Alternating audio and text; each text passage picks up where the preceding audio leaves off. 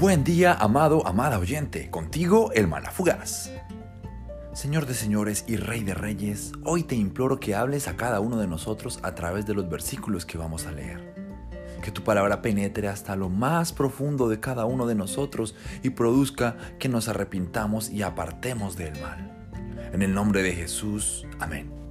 Espero estemos teniendo un buen viaje hasta el momento. Sé que puede ser algo monótono y aburridor estudiar un pasaje de la Biblia de la forma en que lo estamos haciendo, pero siento que así podremos llegar a conocer aspectos detallados que son difíciles de percibir cuando se utiliza solo versos para soportar un mensaje. No estoy desmeritando los mensajes de este estilo, pero solo quiero que conozcamos que hay mucha riqueza en torno a pasajes y versos bíblicos populares. Hoy finalizo la lectura de Ezequiel 33 con versos 30 al 33 que dicen, Hijo de hombre, los de tu pueblo hablan de ti en sus casas y murmuran acerca de ti junto a las puertas. Se dicen unos a otros, vayamos a oír lo que el profeta tiene para contarnos de parte del Señor. Entonces ellos se acercan fingiendo sinceridad y se sientan delante de ti. Escuchan tus palabras, pero no tienen ninguna intención de hacer lo que tú dices. Tienen la boca llena de las palabras sensuales y en su corazón solo buscan dinero. Les resultas muy entretenido, como alguien que les canta canciones de amor con una hermosa voz o les toca buena música con un instrumento. Oyen lo que dices, pero se niegan a hacerlo.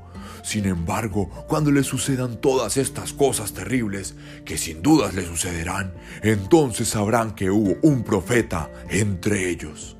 Aquí podemos leer cómo Dios continúa hablándole a Ezequiel. Es interesante cómo Dios le revela lo que está pasando en los corazones de sus oyentes.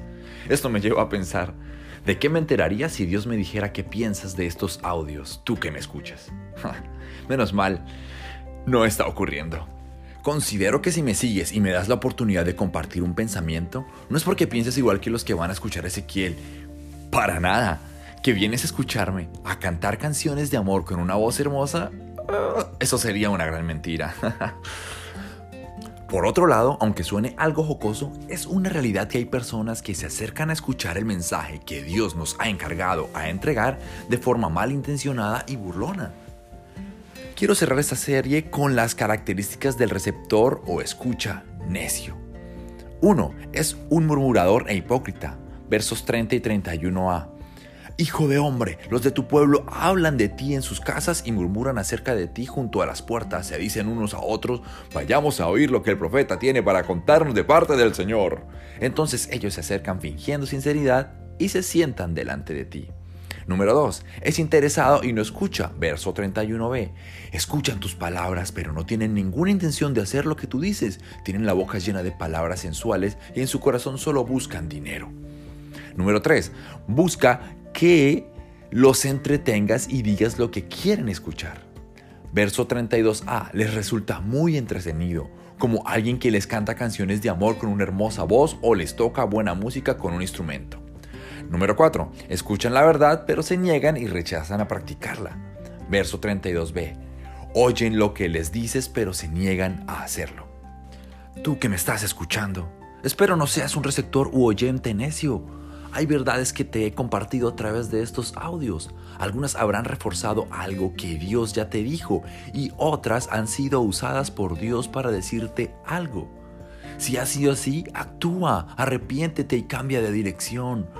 Porque si han sido advertencias de destrucción producto de un pecado que estás consintiendo, lamentarás permitir que la destrucción llegue.